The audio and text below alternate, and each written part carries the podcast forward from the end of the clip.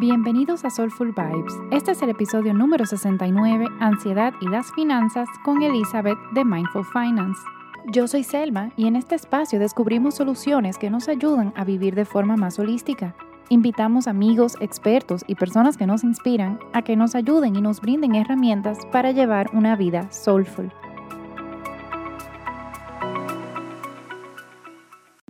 Le quiero dar mm, la bienvenida a todos por estar aquí. También le quiero dar muchísimas gracias a Eli por habernos acompañado en este super webinar que en realidad es algo que necesitamos. Y más que webinar, va a ser un conversatorio. Y aquí venía como la sorpresita. Esto lo vamos a grabar y después va a salir como un episodio del podcast. Y eso va a salir este próximo miércoles en, el, en, oh Soulful Vibes Podcast. Entonces nos tiene que salir bien. Sí, bueno, siempre sale bien en realidad. Los podcasts, para que sepan el behind the scenes, los podcasts lo grabamos así, así mismo como estamos ahora. Em, así que va a ser súper cool y mucha gente se va a poder beneficiar, no solo nosotros, pero sí ustedes van a poder ser las estrellas invitadas, además de Eddie, en este episodio de hoy. Y aprovecho para presentar a Elizabeth, por si no la conocen. Ella es financiera de profesión y de pasión. Creó Mindful Finance con la intención de cambiar el mundo una billetera a la vez. La mueve transformar la relación que tenemos con el dinero y así redescubrir el poder que tienen las finanzas para poder seguir haciendo del mundo un lugar mejor. Sus mantras, no se cambia lo que no se mide, y siempre hay espacio para postre. Esa es como mi frase favorita de Eli. Trabajó siete años con Procter Gamble como estratega financiera, ha vivido en México, en Argentina y Panamá, llevando proyectos regionales de planación financiera y optimización de rentabilidad.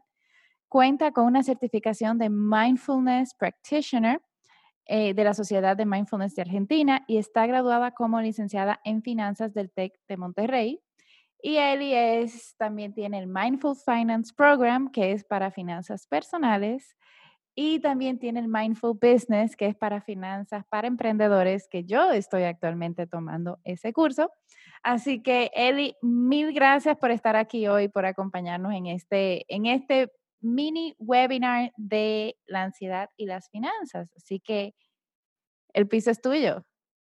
Me encanta, mil gracias, mil gracias. Ya, ya es mi tercer, mi tercer podcast, bueno, que se va a convertir en un podcast. Estoy súper contenta también de estar aquí acompañada de ustedes. Para mí lo más, más valioso que tenemos es el tiempo. Entonces, que ustedes en un primero de mayo, Día del Trabajador feriado, se hayan tomado el tiempo para estar aquí conmigo, me, me honra muchísimo. Así que bueno, una de las cosas que, que yo he aprendido con las finanzas es que definitivamente no son solamente de números. Las finanzas son, digamos, una de estas cosas que despierta pasiones, tanto positivas como negativas, y hay que saberlas manejar. Eh, yo estoy profundamente convencida que somos un sistema, somos un sistema bastante complejo de emociones, de sensaciones, de pensamientos, y que nos tenemos que empezar a entender cómo es ese sistema complejo que somos. Eh, y no digo complejo como complicado, sino que en verdad son muchas cosas. Eh, y siento que las finanzas también tocan varias partes de nuestras vidas, si no es que todas. Eh, y así como los problemas financieros se nos pueden convertir en un problema de salud, pues pasa al contrario, ¿no? Un problema de salud se nos puede convertir en un problema financiero o un problema financiero se nos puede convertir en un problema de parejas. Eh, y hay muchas emociones rondando la, la, el tema de las finanzas. Y una de las cosas o la emoción yo siento que, que más está atada con las finanzas es la ansiedad.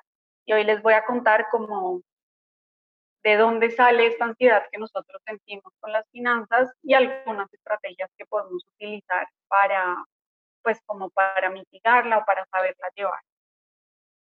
Entonces, lo primero que tenemos que entender es que las finanzas es una emoción que está muy ligada al futuro, como esta gana de nosotros de querer controlar el futuro, de la incertidumbre de no saber qué va a pasar, porque al final nuestro cerebro todo el tiempo está haciendo cálculos, ¿no? Queramos o no queramos o pensamos que somos buenísimos en matemáticas o no, nuestro cerebro es una máquina que está hecha para hacer cálculos y está calculando un montón de cosas a la vez.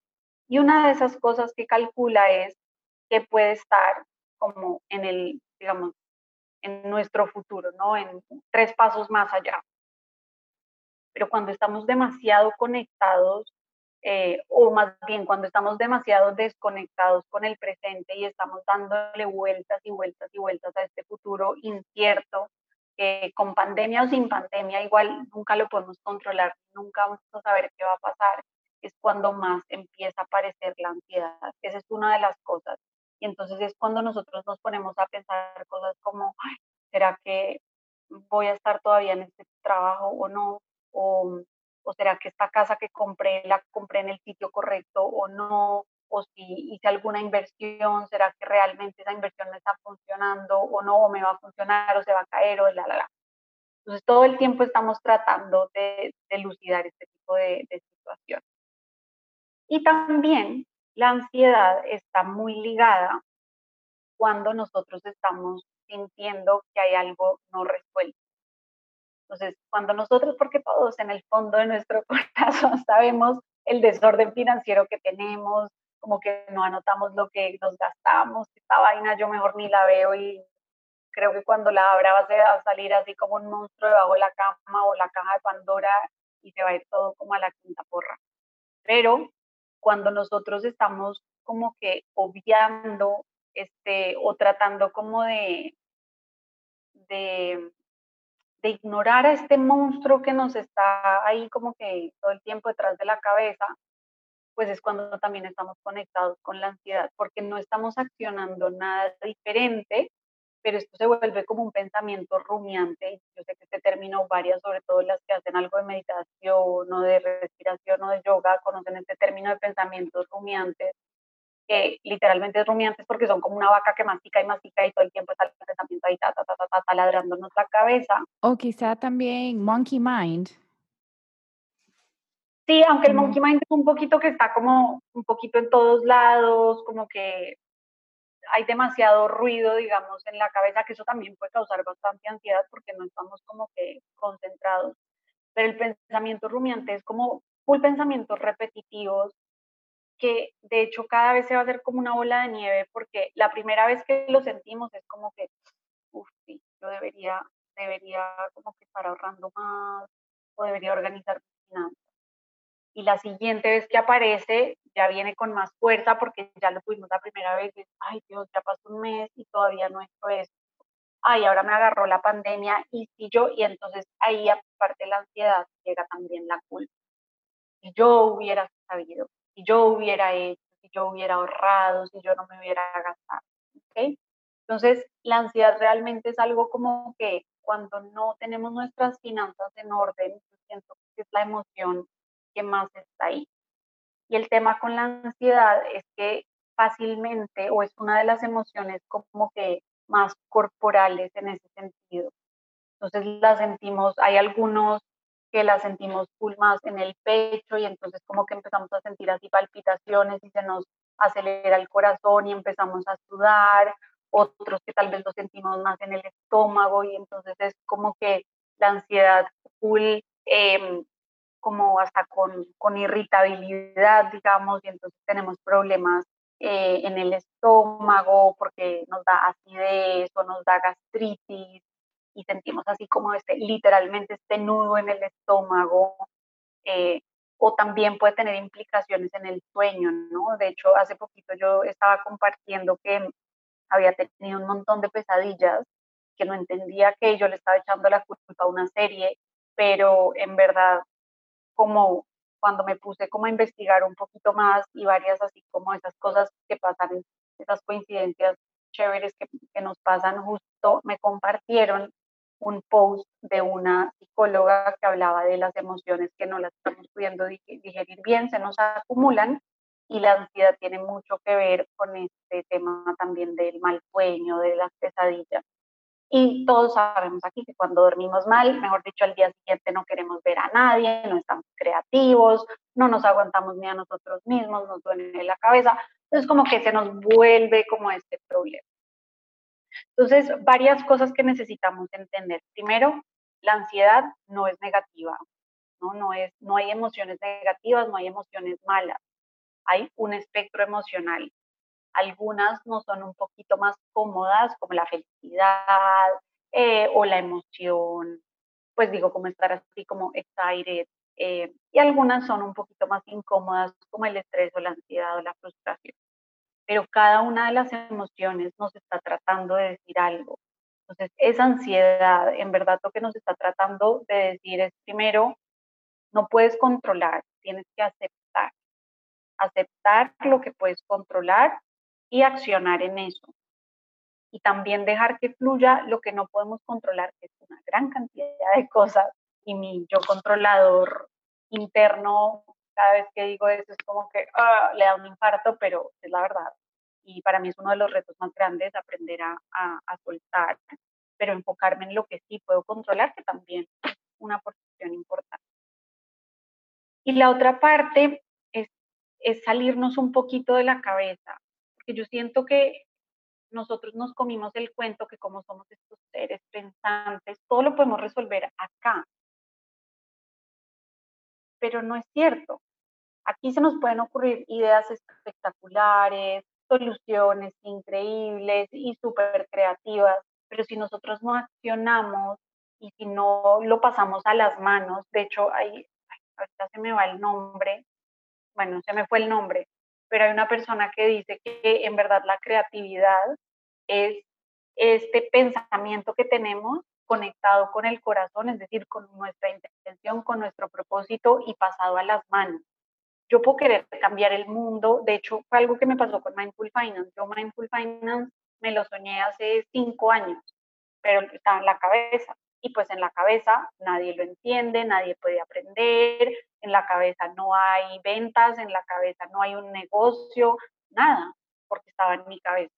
Ya cuando lo accioné y cuando lo volví real y cuando abrí eh, Instagram y empecé a hacer videos y empecé a hacer mis cursos, ahí ya estamos hablando de que yo realmente creé algo y lo ejecuté. El resto muy bonito, mis ideas en la cabeza y perfecto. Entonces muchas veces tratamos de solucionar todos nuestros problemas en la cabeza. Y aquí les quiero contar como la última experiencia que yo viví, porque una de las cosas importantes que yo siento en Mindful Finance es que yo no soy este gurú financiero que tiene toda su vida resuelta y ta, ta, ta. No, yo mucho de lo que enseño, obviamente pues me he entrenado en todo lo que enseño, pero también porque he pasado por esas vivencias y sé lo que se siente eh, no tener plata, sé lo que se siente no saber por dónde empezar, sé lo que se siente hacer el presupuesto, tratar de hacer el presupuesto por primera vez y sentir que yo soy la más bruta de todas las brutas y que yo qué vergüenza yo siendo financiera de profesión que no sé hacer un presupuesto personal. Y hace como, ya como un año, eh, nosotros vivimos en Panamá con, con mi compañero de vida eh, y dijimos, bueno, nosotros nos vemos quedándonos en Panamá por lo menos por los próximos cinco años y hasta el momento habíamos rentado. Dijimos, esta vaina ya no nos está haciendo sentido y menos, ya llevamos cuatro años viviendo acá, pero de alguna manera no estábamos muy seguros cuánto íbamos a durar acá. Yo, a mí me habían traído una, en una multinacional, entonces tal vez me mandaban para otro lugar, tal vez Sebastián, que es ecuatoriano, se quería devolver a Quito, entonces como que todavía no estábamos bien así echando raíces, por eso no habíamos comprado. Pero en el momento que nos planteamos esta pregunta, dijimos, bueno, vamos a comprar. Y entonces mi cabeza empezó, pero bueno, entonces ¿dónde vamos a comprar? ¿Será que compramos aquí cerquita de donde estamos que nos gusta tanto y es tan cool? O tal vez, ay, no sé, nos vamos como a una montaña eh, donde podamos tener una casa y gallinas o, o, algo cerquita al mar, pero qué tal que empiece. Y empezaba mi cabeza como, pero lo más chistoso es que este pensamiento a mí no se me ocurría en la mitad del día, sino que yo me acostaba 11 de la noche y hasta las 2 de la mañana estaba la cabeza taca, taca, taca, taca, taca, taca, taca. Y con mil, mil cosas que, que a uno se le ocurre, ¿no? Como que, ay, bueno, pero aquí estamos muy cerquita al mar, pero entonces si se derriten los polos, tal vez el mar nos llegue. Es como un montón de locuras, en verdad, que yo ya estaba pensando. Y, y todo el y cada vez estaba más estresada. Y este, este tema que es comprar casa, que debe ser como, que para muchos de nosotros es como un sueño, eh, un, pasito más allá en todo este tema de, en todo este tema de la adultez. Eh, y que nos hacía tanta ilusión, porque en verdad nos hacía mucha ilusión con, con Sebas, como que para mí se volvió una carga y un, una vaina de preocupación, una fuente de preocupación terrible. Hasta que un día yo dije, a ver, yo estoy, porque también una de las cosas que pasa con la ansiedad es que muchas veces nos conecta con lo peor que puede pasar, el worst case escenario. Pero matemáticamente es igual de probable el best case escenario que el worst case escenario. Pero la ansiedad nos hace solamente como que nos, nos deja ciegos por un lado y nos hace solamente enfocarnos en eso.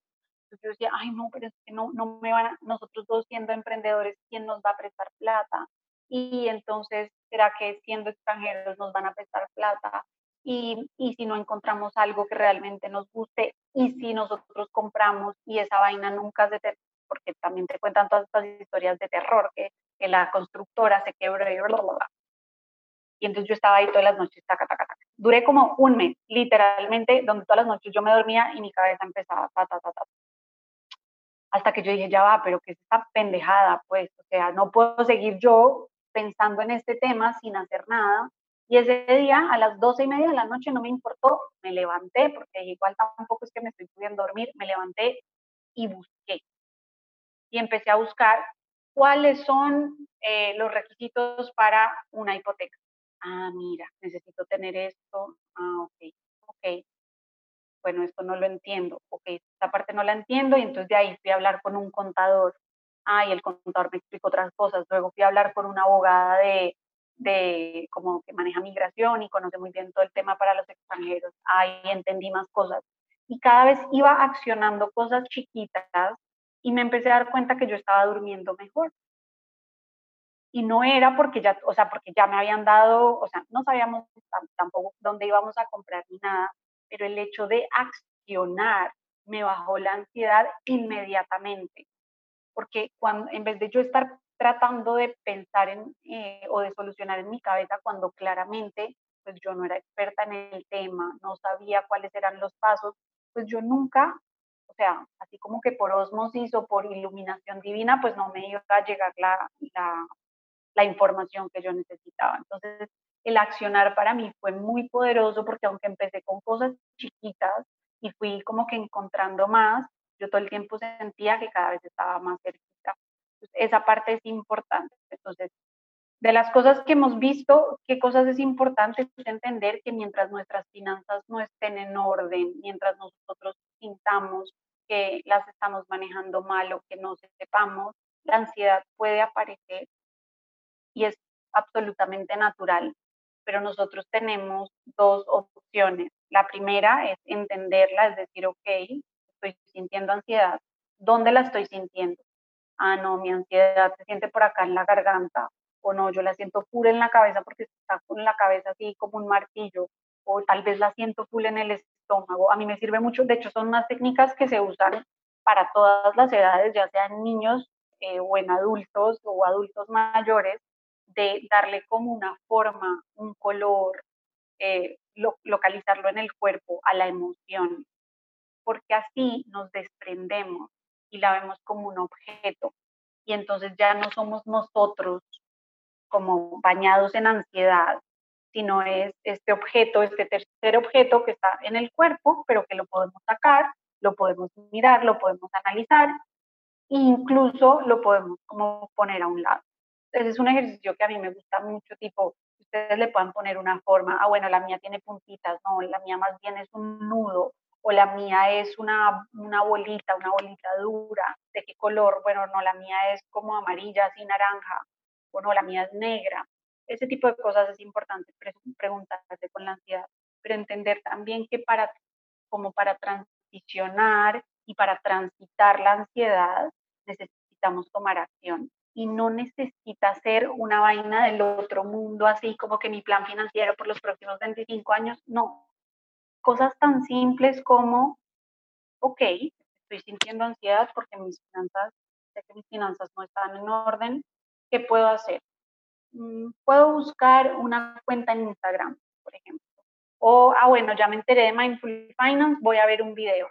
No tiene que ser nada, nada loco, en verdad, eh, o grandísimo. Pueden empezar desde chiquitos, cosas tan chiquitas como voy a em, abrir mi agendita, yo, yo soy full así como de anotar y entonces voy a abrir mi agendita y voy a hacer una lista de las cosas que normalmente yo compro o dónde están mis cuentas o hoy voy a contar estas moneditas que tengo aquí en esta cajita.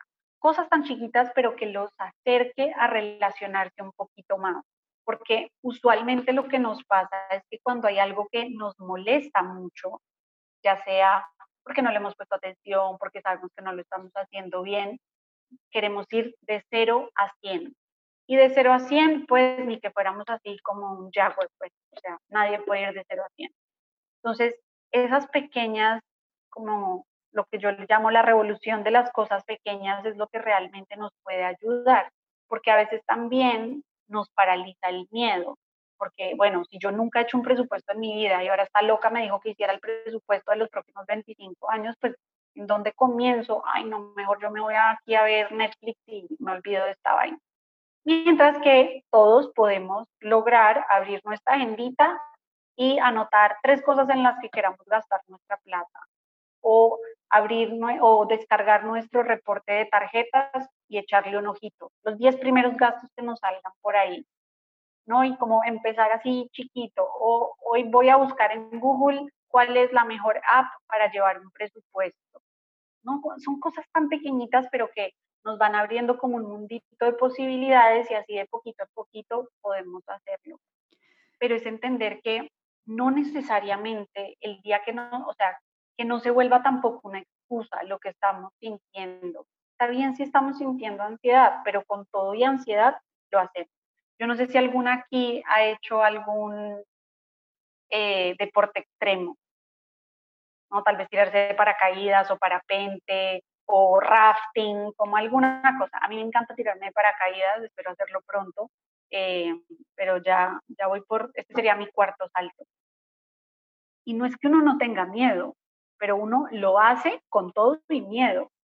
Y es aprender a entender que la emoción no nos tiene que paralizar pero incluso la ansiedad puede ser ese motor y dejarla de ver como algo negativo, sino, oiga, es como si yo tuviera un Pepe Grillo aquí chiquito que me diga, ¿te acuerdas que esta vaina no te está funcionando, que no estás ahorrando lo suficiente, que tus sueños ya han esperado mucho tiempo y ahora es momento ya como de reactivarlos, pero no tienes la plata, eh, necesitas encargarte de esto. Entonces, para mí la ansiedad de alguna manera y la forma en la que yo he encontrado, porque yo de hecho descubrí el mindfulness y por ahí en, otros episodios lo he contado de, del Podcast, que yo descubrí el mindfulness fue por ataques de ansiedad, que son igualitos a los ataques de pánico y es un ataque que literalmente sientes que te vas a morir, pues que no puedes dejar de llorar, que te ahogas, que yo me quería salir del cuerpo, es, es una experiencia muy, muy intensa. Entonces, para mí la ansiedad no es como que, ay, la ansiedad tan linda, es súper cute. No, no, no, la ansiedad para mí era una mierda. Y la primera vez que yo empecé a practicar mindfulness era, yo necesito que alguien me inyecte una vaina para que se me quite esta ansiedad, porque yo no quiero volver a sentir esta emoción nunca en mi vida. Luego, con todo un proceso de aceptación, entendí que la ansiedad para mí es mi termómetro. Y la ansiedad es, es como un mejor amigo un poco cruel pero que está ahí diciéndome, oiga, usted está caminando por un camino que no le corresponde. Y gracias a la ansiedad, yo renuncié a un trabajo que ya no me gustaba y, emprendí Mindful Finance. Gracias, gracias a la ansiedad he tomado acción para, para ir tras mis sueños, ya sea el comprar una casa, en vez de quedarme como full en el, en el segundo piso, como dice uno de mis maestros de, de meditación, que de hecho también estuvo aquí en el Podcast, que creo que ha sido como uno de los únicos hombres, ¿no? Jacob. Sí, sí, solo Jacob y, y Diego han sido los únicos hombres. Cool. Em, y él habla mucho de este segundo piso y es cierto, como que todo el tiempo estamos en el segundo piso y necesitamos conectar más con, con la emoción y con el cuerpo. Entonces es entender que no necesariamente el día que ustedes se pongan a hacer presupuesto, mejor dicho, van a tener una claridad mental y van a estar totalmente zen. No, probablemente haya ansiedad, un poquito de frustración, un cóctel de, de, de excitement, pero de nervios, pero de, ay, qué rico ya poderme enfocar en esto, pero hoy, y si no lo logro, todo el tiempo estamos en esta dualidad de sentir un montón de cosas al tiempo. Em, pero solamente tomar como pequeñas acciones y realmente sentarse y hacerlo, abrir algo, buscar algo, a mí realmente me baja mucho la ansiedad y eso empieza como a accionar otro tipo de cosas y me doy cuenta que la emoción no tiene por qué paralizarme, que yo creo que es uno de los aprendizajes más importantes que he tenido. Pero Ah, bueno, o sea, simplemente quería hacer como, como un poco mi historia bien breve, de que en realidad cuando yo te conocí, Eli, yo no sabía nada de eso, yo no hacía ni siquiera un presupuesto. En realidad, mi esposo, que es economista, él más o menos era que llevaba todo y yo iba como a la deriva y iba, tenía el correteo de la tarjeta de crédito. O sea, que eso para mí era como lo peor, de tener que estar, como que todos los meses eso era un estrés. Y ha sido un proceso más o menos como de seis meses desde que yo empecé a hacer presupuesto, desde que yo empecé a hacer como todo eso. Y bueno, no sé si lo saben, pero hoy es mi primer día 100% emprendedora. O sea, yo dejé mi trabajo fijo, pero no tengo deudas de tarjeta, no tengo miedo de que me voy a endeudar de nuevo con la tarjeta, estoy tranquila, mi esposo y yo nos sentamos, hicimos un plan, tomamos una decisión pensada a nivel de que ni siquiera vamos a tener que tomar de los ahorros. Y eso es en el escenario de que yo no gane dinero de aquí a diciembre, de que Soulful no genere dinero de aquí a diciembre. O sea, esa tranquilidad es nueva para mí. Y, y, simplemente quería como que contar eso de qué es lo que dice él y no es de un día para otro, no es de hoy para mañana. Y que sí hay momentos en donde yo hacía mi presupuesto y me daba miedo, me daba ansiedad, no quería ni siquiera verlo, prefería, no, quédate allá, y no te veo. Pero sí funciona. Y, yo, o sea, yo soy prueba. Yo soy prueba. Me siento así como, como en, estos, en estos testimonios así de, de televentas. pero, pero es cierto. Y en verdad, o sea, a ver, como que yo, yo soy, yo, yo me considero de, del bando de los buenos, entonces yo tampoco estaría vendiendo aquí sueños y por eso es que yo nunca hablo de hazte rico en tres meses con Mindful Finance porque eso no pasa.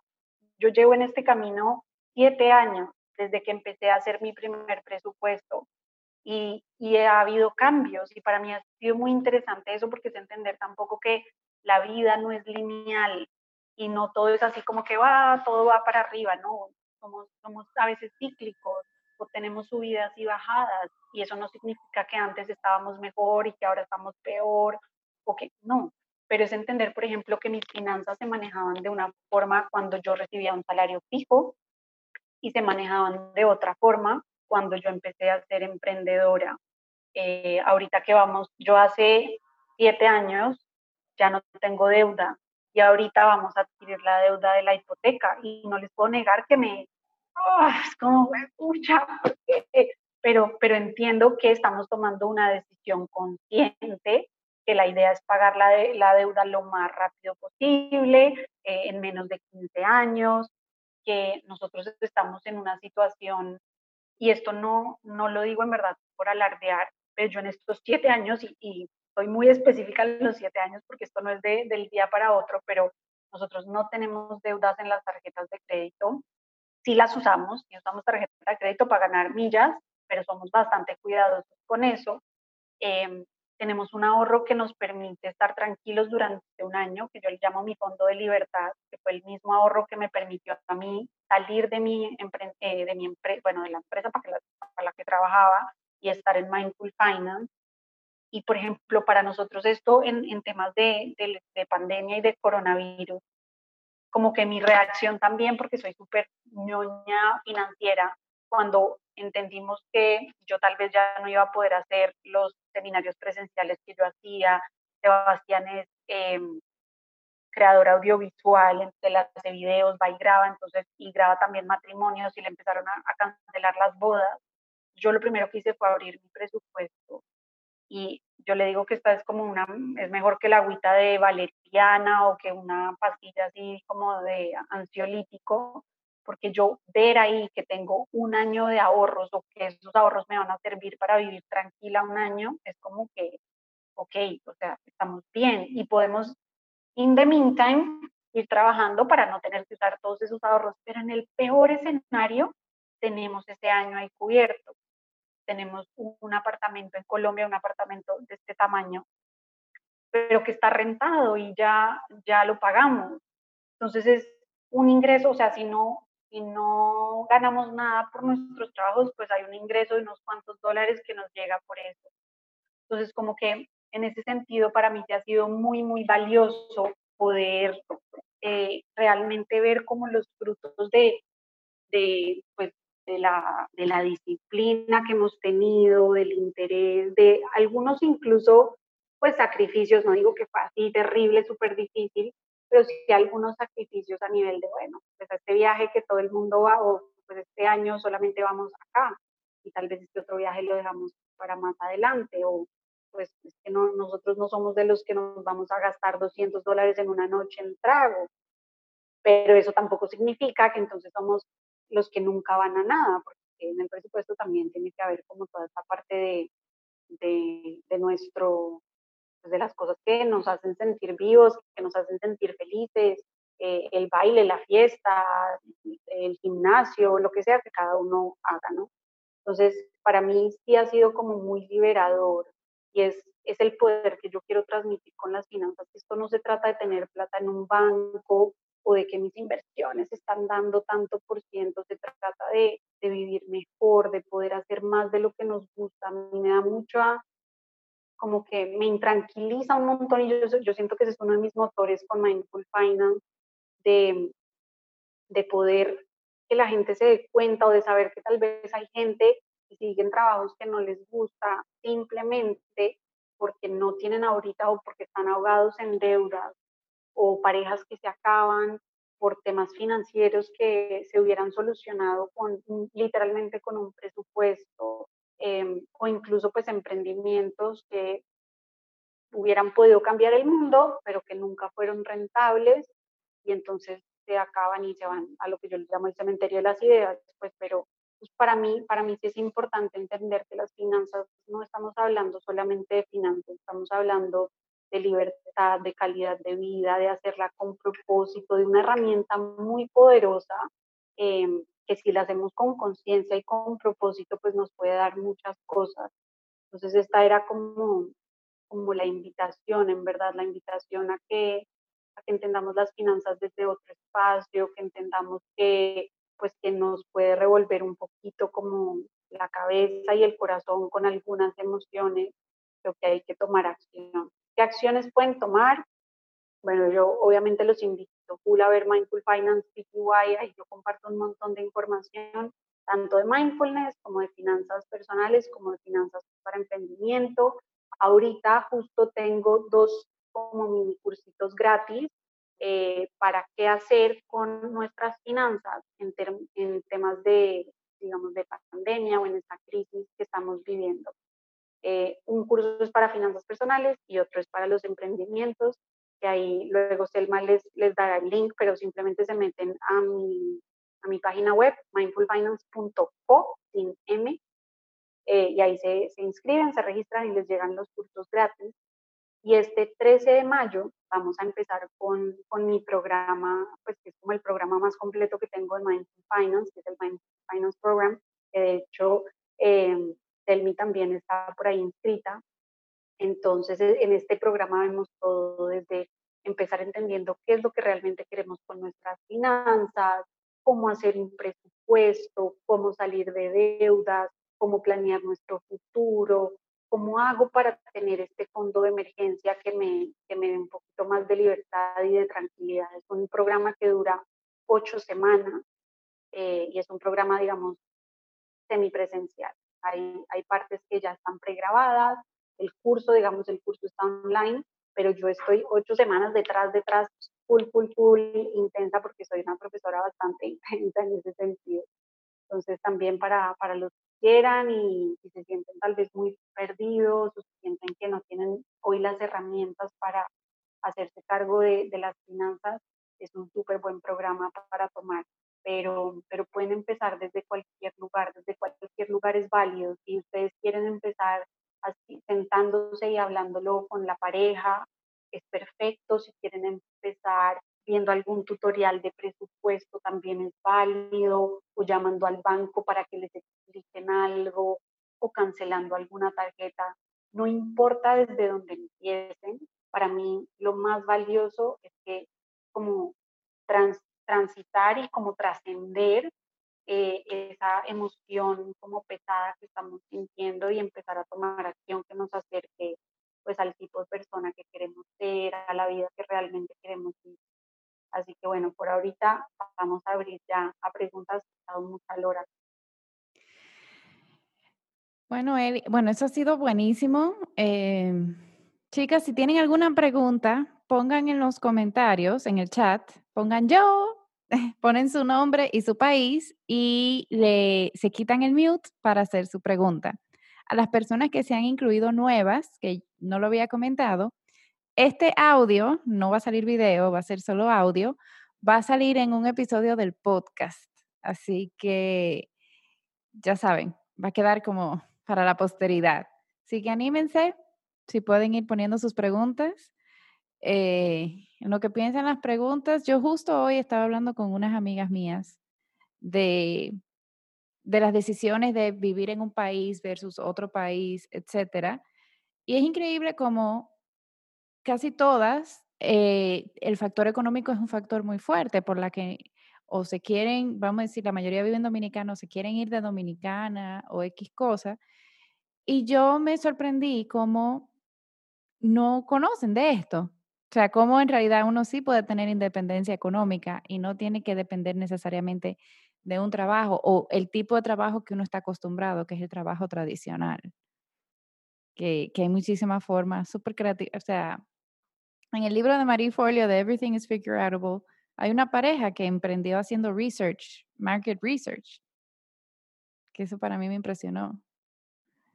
Sí, y definitivamente yo siento que a veces es, es que nos como que nos falta conectarnos también con nosotros mismos, con lo que realmente queremos hacer, porque si, o si seguimos haciendo siempre lo mismo, pues nunca van a existir Soulful ni nunca van a existir Mindful Finance, porque de alguna manera nosotros queremos hacer algo, algo nuevo, ¿no? Yo no soy la, la financiera encorbatada, banquera, no, yo digo groserías cuando hablo, eh, yo le meto mindfulness y las pongo a meditar mientras hablamos de finanzas y para mucha gente eso va a ser una loca que le pasa, pero, pero yo he encontrado que es mi forma como de realmente conectar, conectar con lo que yo realmente quiero, con lo que quiero dejar como legado.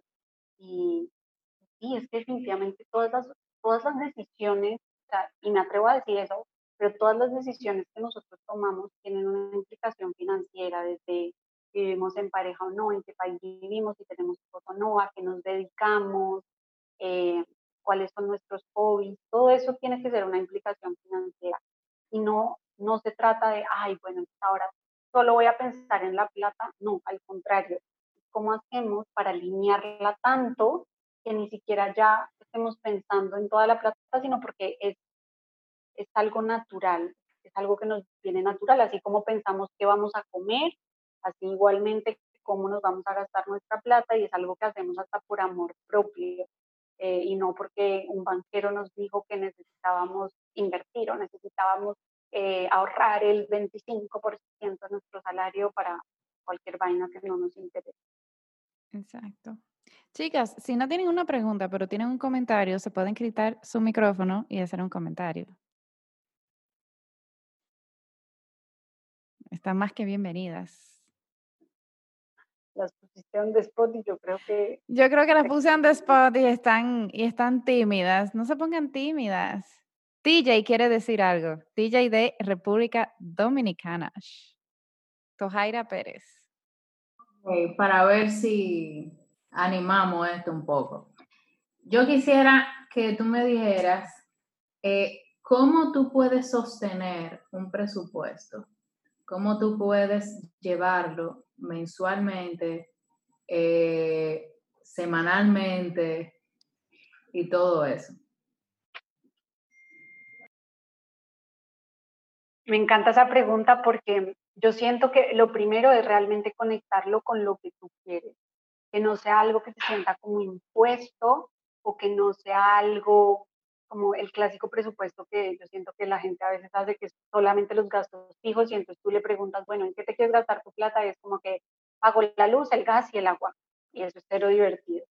Entonces, es entender primero que el presupuesto realmente refleje tu vida, lo que tú quieres de tu vida. Entonces, ahí entran cosas como tus sueños, los ahorros entran dentro del presupuesto, entran eh, el entretenimiento, entran pues los compromisos que tengamos, las deudas, lo que sea, eh, y pues obviamente los gastos como nuestras necesidades básicas. Pero yo pienso que si nosotros realmente tenemos un presupuesto que nos represente, es más fácil continuar. Ahora, esto es un hábito, entonces como hábito hay que desarrollar. Lo primero es que el presupuesto se tiene que ir viendo como que lo hacemos todos los meses, que tú lo dijiste perfectamente, lo hacemos todos los meses, pero no es que lo hacemos una vez y al final del mes lo volvemos a hacer a ver qué tanto se nos parece al plan que nosotros teníamos, sino que yo recomiendo mínimo, mínimo una vez a la semana hay que revisar, porque en esa semana tuvimos gastos, ta, ta, ta. Entonces, ¿qué cosas recomiendo yo? Que hagan lo que yo llamo un money day, ya sea con ustedes mismos o con su pareja se ponen una fecha, lo hacen un, día donde no estén así como muy estresados, pues, ni que se les como combine con otras cosas, entonces tal vez un domingo a la mañana con un brunch súper rico, como que sea un date cool, que a ustedes les diga, ok, a mí me gusta, o sea, como que no es que, ay, ya me tocó hacer esta vaina del presupuesto, estoy estresada, y son un no sé, un sábado a las nueve de la noche y cuando toda esta cuarentena pasa, entonces todo el mundo está rumbeando y yo estoy aquí haciendo presupuestos, no. Pues la idea es que sea algo como entretenimiento, una copita de vino o un smoothie o lo que quieras, pero, pero sí que, que se lo pongan así como religiosamente una vez a la semana. Y los gastos, si hay que registrarlos, yo recomiendo registrarlos diariamente, sobre todo mientras agarramos el hábito porque no sé si ustedes han oído este tema que los hábitos necesitan 21 días para desarrollar. Más que los días, es las repeticiones. Entre más los repitamos, es mucho más sencillo. Entonces, si yo, no sé, si yo estoy haciendo presupuesto, entre comillas, estos 21 días, pero lo revisé dos veces en esos 21 días, pues en verdad no estoy haciendo nada. Tengo que repetirlo. Entonces, que podamos eh, registrar los gastos diariamente es muy importante. Entonces, lo que pasa ahí es que esto no es un hábito todavía y nos va a costar tal vez un poquito. Entonces, lo primero, pónganse una alarma. Una alarma que se llame, oiga, registre los gastos. Que les suene en algún momento donde ustedes normalmente no están, pues, sin mucho que hacer. Por ejemplo, para las que tienen trabajo de 9 a 5, pues no se pongan la alarma a las 11 de la mañana porque probablemente van a estar en una reunión o el jefe o el compañero van a estar haciendo cosas. Entonces tal vez eh, es una alarma que les suena a las 7 y media de la noche ya casi cuando se van a acostar.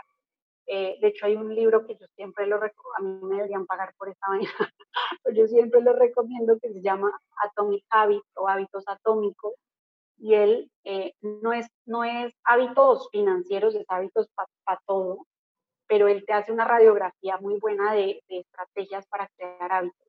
Y él tiene una estrategia que se llama Habit Tag. Y es que de alguna manera agarres un hábito que tú ya tienes, tipo lavarte los dientes. Entonces, después de lavarme los dientes, registro mis gastos.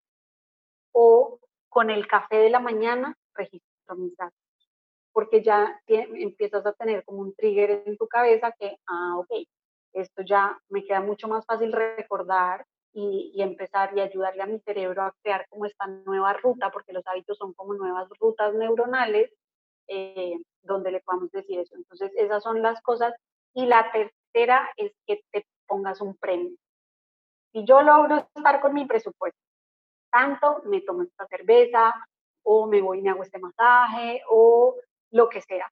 Pero pero somos, o sea, en verdad todos necesitamos una galleta, porque si no se vuelve como que, no sé, como que no hay tanto sentido. Entonces, la galleta realmente nos ayuda. Entonces, yo te diría que esas tres cosas para mí han sido importantes y tener tal vez, si tienes tu pareja, eh, que tu pareja sea como tu accountability partner, entonces entre los dos es más fácil llevar la vaina y como que, bueno, yo hice esto, cuando uno dice, no, esta semana no hagamos nada, el otro dice, no, a ver, ojo, vamos, vamos que tú puedes, o incluso un amigo que puedas tener, no sé, un amigo, una amiga que se quiera también sumar a esta vaina financiera y podamos entre los dos como que echarnos porras en ese sentido.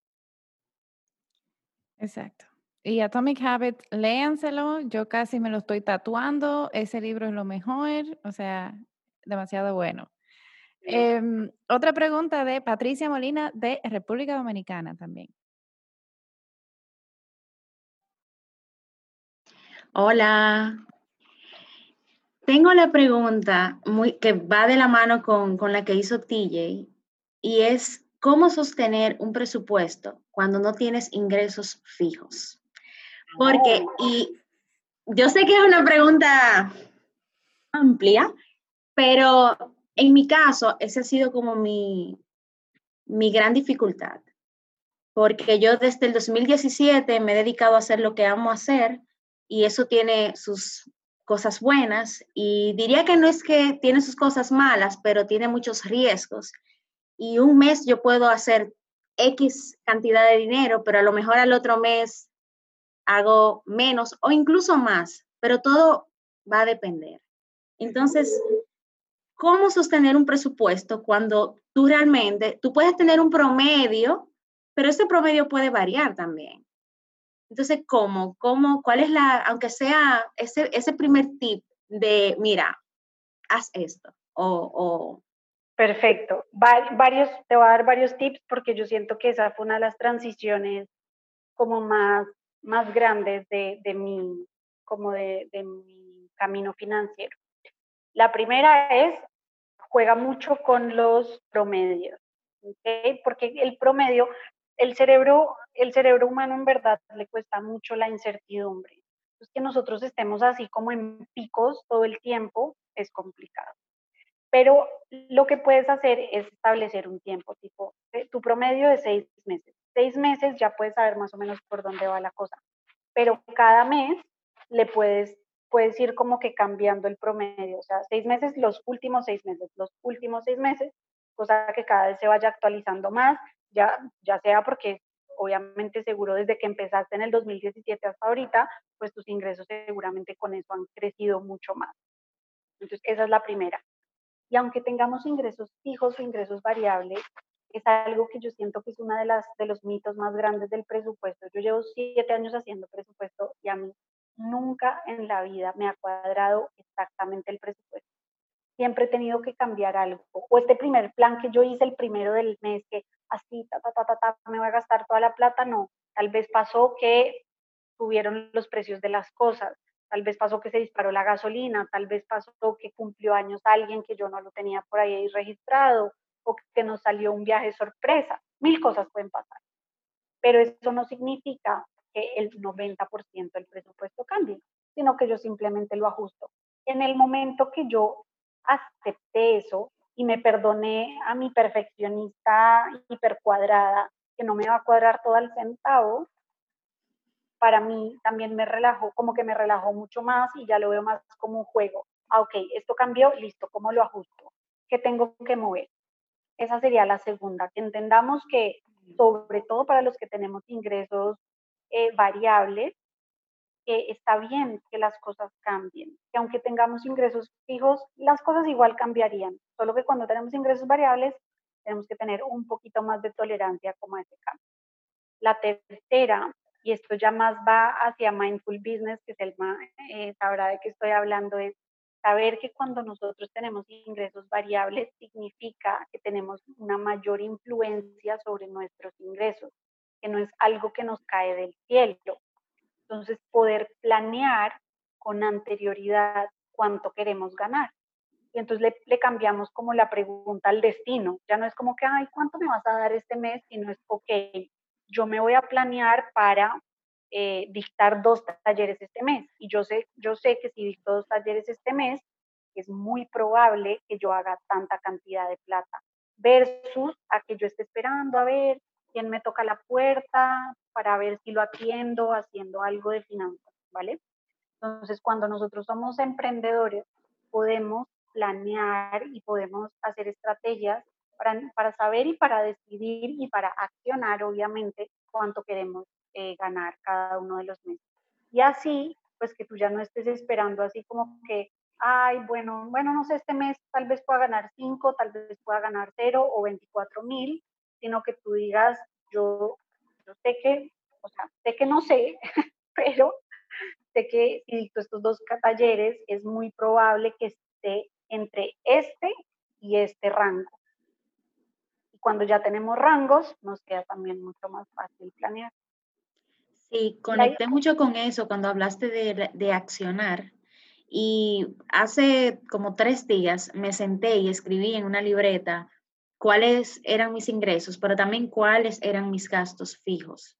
Y anoté todo y dije, ok, yo para vivir necesito tanto. Entonces, tengo que producir mínimamente esto. Y eso me ayudó mucho ese ejercicio, pero igual y me ayudó mucho lo que me acabas de decir para, para bajar el nivel de ansiedad cuando, cuando pasan esos meses. Gracias. Absolutamente, con mucho gusto, absolutamente. Y el último, también puedes dentro de tu presupuesto em, ponerle como, como numerarlo como a nivel de prioridad, para que tú sepas que en el mes que ganas, no sé, dos mil, estas son tus prioridades si aparecen otros 500 por ahí, bienvenidos sean y ya podemos seguir con el resto de las prioridades. Eso también, también puede, puede ayudar.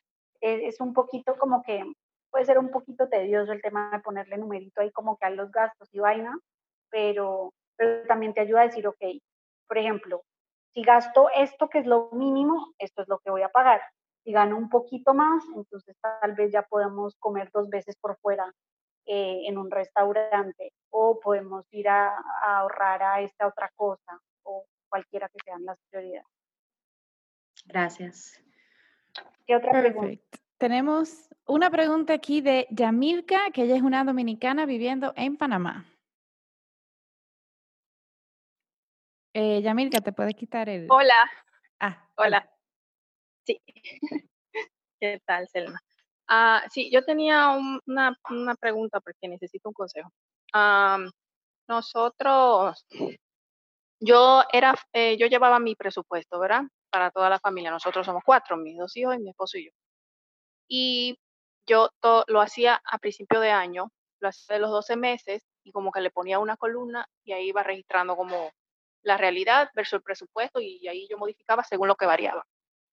Pero, y lo hacía, cuatro o cinco años, pero esa vaina a mí me generaba un estrés, el tener que estar anotando cada papelito, cada voucher, que si gasté cinco dólares en, un, en una no sé qué, que si esto, que si y esa vaina me generaba muchísimo estrés y yo solté esa vaina en banda. Entonces yo quiero saber, yo no sé si yo lo llevaba eso en Excel, entonces el hecho de yo tener que parar mi día y sentarme frente a la computadora, yo no lo tenía en el celular, no sé si era, si ahora me imagino que hay aplicaciones, cuando tú, te, cuando tú te refieres a registrar los gastos y todo eso, me imagino que hay una aplicación que facilite eso, que yo no tenga como que parar todo mi día para hacer, para hacer eso, porque eso a mí me generaba una ansiedad y yo dije, no, yo no puedo estar guardando cada papelito, yo no puedo, esto es un estrés. Y entonces sumando cada montito ahí, ah, entonces yo quiero que tú me recomiendes una aplicación o algo, o cómo yo puedo retomar. Ahora mismo nosotros no tenemos deuda de tarjeta, eh, tenemos una hipoteca y yo sí tengo claro cuáles son los gastos fijos, sí tengo en consideración cuánto gastamos de súper, cuánto esto, esto y aquello, pero quisiera como que retomar retomar el tema de los presupuestos y quisiera saber si hay alguna forma más fácil y moderna de yo poder hacerlo. Me, me te, te quiero hacer una pregunta. Cuando tú guardabas los papelitos y eso, tipo te sentabas una vez al mes y registrabas todo o cada cuánto hacías ese, ese registro? Semanal, semanal de lo. Okay. Bueno, te tengo una mala noticia. no. La mala noticia es que en Latinoamérica, de hecho en el único país existe algo como lo que a ti te ayudaría, que es como, es un app que tú la conectas con tu banco y cada vez que tú usas ya sea la tarjeta de crédito la tarjeta de débito y vas haciendo gastos, te la conecta directamente y te va autorregistrando los gastos. Obviamente lo que uno pues lo que uno se gasta en efectivo no, pero en, en Latinoamérica, en el único país que existe eso es en México y solamente hay una app. En el resto de Latinoamérica no existe eso. ¿Por qué no existen esas apps para Latinoamérica? Porque esas apps necesitan un nivel de seguridad muy grande porque les estás dando casi que acceso a tu cuenta eh, y no existen todavía solamente existen en Estados Unidos. Entonces, si alguna vez te mudas a Estados Unidos o tienes una cuenta en Estados Unidos y puedes hacer todas las transferencias así desde Estados Unidos, hay varias aplicaciones que te puedo recomendar. Pero y tener una aplicación, porque puede ser que lo que no te guste es el Excel y puede ser que tener una aplicación, el registro sea mucho más fácil. Yo que he encontrado que, a ver, aquí no somos tiendas que tenemos 25.518 recibos al, al día. Entonces, usualmente si uno lo hace al día, vas a tener que registrar 5, de 5 a 8 más máximo, así como máximo como compra. Mientras que si ya lo dejas a la semana, ya vamos hablando de 40, 50. Entonces, tal vez hacerlo diario te funcione eh, yo recomiendo tres aplicaciones que a mí realmente me gustan mucho. Cualquier aplicación de presupuesto que ustedes usen, no, que no sea solamente de registro de gastos, sino que a ustedes les, em, les muestre cuál, cuál es el plan, su presupuesto, qué es lo que ustedes planearon, cuánto se han gastado y cuánto les queda disponible por categoría. Sí, así yo lo Exacto, perfecto. Entonces, aplicaciones que te permiten hacer eso. La primera se llama, les voy a dejar aquí en el, en el chat, se llama Capital. La última I con Y, Capital. Esa es una panameña, es totalmente gratuita eh, y es súper fácil de usar. La segunda, que es una de mis preferidas, se llama Bluepoint. Esta creo que cuesta como 4 dólares el app, o sea, es una vez, una vez tú pagas y ya, cuesta 4 dólares y ya. Eh, el problema es que solamente funciona para Android. Y una que funciona para los dos, eh, y es igual, creo que cuesta como 4 o 5 dólares, que también es muy buena, funciona para Apple y para Android, se llama Money Pro.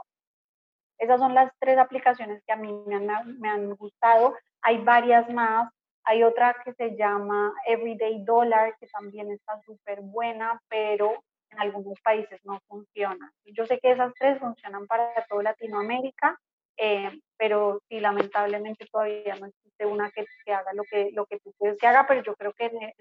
No, excelente, gracias. Porque sí, yo creo que ese era mi problema, que se me juntaban todos esos papelitos y tú me veías entonces organizando los papelitos por categoría y después empezar a sumar, entonces, de repente sí, volver a hacerlo y hacerlo todos los días, ni modo. Pero con la aplicación me imagino que va a ser más. Porque lo tengo ahí en el celular. En cualquier momento ya pagué tal cosa y lo, lo pongo, lo meto directo. No tengo que en la gaveta de papelitos y, y Tal cual. Y la otra cosa que a mí me sirve mucho, yo soy bastante enemiga del, del efectivo en la mayoría de los casos solamente uso efectivo así en, cosas que yo sé que son como mi talón de Aquiles, que es ropa y comida afuera. En eso sí uso efectivo para, para no estar ahí haciendo locuras. Pero el resto de cosas yo normalmente las pago con la tarjeta de crédito, que yo la uso como si fuera una tarjeta de débito, o con la tarjeta de débito, porque me llega una notificación a mi correo. Yo en la noche eh, simplemente reviso todas las notificaciones y ahí ya sé que no se me perdió ningún papelito, ni tengo que estar guardando papelitos ni nada. Entonces, están las notificaciones y voy diciendo que ya la leí, ya la leí, ya la leí, la anoto y listo, me toma cinco minutos y ya.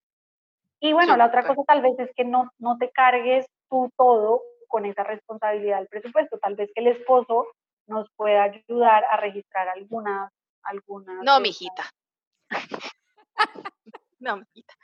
Sí, desde el primer año de casa, tú te toca pagar la luz, a mí me toca pagar esto, no, casi que no cortan la luz. No, no, no, no, él me dijo, tú encárgate de eso. Bueno, también se vale, son roles, son roles de la pareja, se vale todo. Exacto. Y yo me encargo de eso. Yo soy que le dijo, ya, ya te pagaron, mi amor. Porque si no, un desastre. Perfecto. Ahí me cuentas cómo te va retomando. Gracias. Buenas noches. Mil gracias. Em, bueno, Natalia puso un comentario eh, de que a, mí me genera la misma emoción que a Yamil, que al asimilar que, por ejemplo, todo mi dinero debe tener un propósito, como que no se me ocurre en qué podría invertir mi dinero. Ay, me encanta, me encanta eso, porque primero, o sea, la primera pregunta que nos tenemos que hacer es como que con qué, con qué soñamos, ¿no? Y para qué estamos ahorrando. Ah, bueno, yo estoy ahorrando tal vez para una casa o estoy ahorrando tal vez para mi jubilación. Todas esas cosas tienen una implicación sobre en dónde vamos a meter nuestro dinero, porque no es lo mismo yo no sé si tengo un ahorro que es más a corto plazo, tipo, no sé, estoy ahorrando porque en dos años nos queremos ir a viajar por el mundo, pues obviamente con esa, o no es obviamente, pero con esa plata no deberíamos estar comprando un terreno o invirtiendo en un local que nos va a tomar quién sabe cuántos años o meses venderlo, sino que tal vez debemos buscar más una inversión a corto plazo. Por ejemplo, a corto plazo no es nada recomendable invertir en acciones si no si nosotros no nos dedicamos a eso y no hemos hecho así como que somos profesionales de, de broker y trader y la, la, la.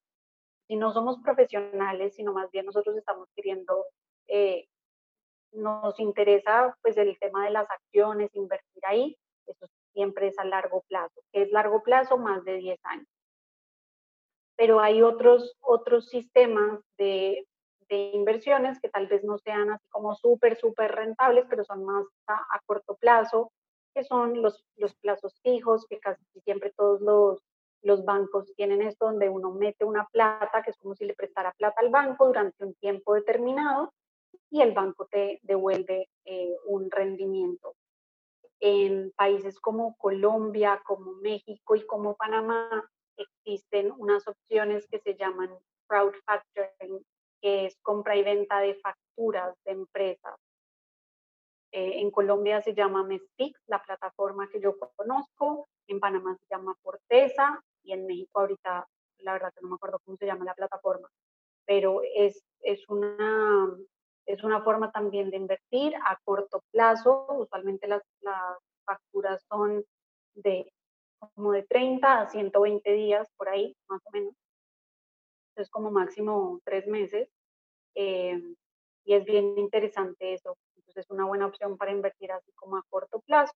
Y en varios de los bancos, por ejemplo, ahorita en Colombia está muy de moda eh, pues las cuentas, que son de alguna manera como que tú vas por medio de tu banco, puedes hacer inversiones en la bolsa, pero más como a, corto plazo, pues a un año, eh, y te dan unos rendimientos pues decentes. Entonces, para mí la, la pregunta de en, en, dónde invertir o dónde meter mi plata tiene que responder a en cuánto tiempo yo quiero usar esa plata y para qué la quiero usar. Eh, Perfecto. En Dominicana eh, hay unas herramientas que yo, que yo utilizaba cuando vivía allá que se llamaba el Sell and Buy Back, que hay varios eh, puestos de bolsa Em, que era básicamente inversión ya sea en, en el gobierno casi siempre, pero que te daban como un ingreso y tú decías, tú pones el tiempo que tú quieras, o sea, tres meses, cuatro meses, seis meses, un año, y te tenían, o sea, era el compromiso de devolverte como la plata con el, el interés generado. Y casi siempre era mayor de lo que estaba en la cuenta de ahorro. Y una ventaja es que es algo importante, por lo menos en Dominicana, en las cuentas de ahorro te cobran impuestos. Y en estas herramientas no te cobran impuestos cuando te dan los intereses. Así que ese es como un regalito ahí de, de cuando yo trabajaba en, en banco. Em, yo creo que no tenemos más preguntas por aquí. Eh, Eli, te quiero dar muchísimo, muchísimo las gracias. Yo creo que este webinar slash podcast quedó buenísimo y que mucha gente se va a sentir identificada de esas emociones que, que uno no necesariamente la trae en, como a conciencia cuando está haciendo el presupuesto. Si uno, quizás mucha gente dice, ah, los números no son para mí, pero en realidad simplemente que sienten ansiedad y no saben cómo manejarla. Y estos tips que tú nos diste han sido buenísimos. Em, si nos puedes contar un poco dónde la gente te puede encontrar y, bueno, ya tú hablaste de los servicios que tú ofreces, pero dónde la gente te puede encontrar. Eh, bueno, en, mi página web ahí está toda, toda la información, que es mindfulfinance.co, eh, y también en Instagram, en arroba mindfulfinancepty, PTY. Eh, ahí yo todo el tiempo estoy dando lora, esos son la verdad que los canales que yo más uso. Eh, también tengo el newsletter que sale una vez a la semana, que se llama Con M de Mindful Finance. Eh, ustedes se meten a la página y se pueden registrar y es cuando les van a salir los dos cursos. Y hay un tercer curso gratuito también para los que les interese de cómo manejar las tarjetas de crédito, como todos los secreticos que hay, cómo entenderla, el ciclo de la tarjeta, qué es lo que me están cobrando, todo eso también está gratuito ahí dentro de la página. Hay, hay varios regalitos por ahí. Muchísimas gracias y te voy a poner on the spot. Y es la pregunta que siempre le hacemos a todas nuestras invitadas, que no te yo creo que es la tercera vez que ya tú la contestas, eh, pero no se va a quedar fuera, que es cuáles son estas tres cosas que tú haces para tener una vida soulful. Para tener una vida soulful definitivamente es, bueno, para mí algo que me ayuda mucho y que me he dado cuenta cada vez más la importancia de trabajar en algo que le dé sentido a mi vida, que en este momento es Mindful Finance. Para mí ha sido maravilloso porque, bueno, para como que transitar la cuarentena no ha sido necesariamente fácil. Eh, segundo, comer postres es muy importante para mi salud mental y lo disfruto un montón. Y tercero, bailar. a mí bailar como que me, me saca todo, me saca todos mis, mis demonios. Muchísimas gracias, Eli. A mí también me encanta bailar y el postre no se queda afuera. Em, chicas, le quiero dar muchísimas las gracias por eh, participar de este webinar. Espero que lo hayan disfrutado y que le hayan sacado provecho. Yo sé que yo le saqué muchísimo provecho. Y aprovechando que estamos grabando un podcast, también le agradecemos a todos los que nos están escuchando y siempre invitamos a que nos sigan en nuestro Instagram, arroba. Eh, también puede entrar a nuestra página web, soulfulvibes.com, y cualquier pregunta me puede mandar mensaje directo que en Instagram yo siempre respondo o por email podcast.soulfulvibes.com. Así que les mando un fuerte abrazo. Namaste.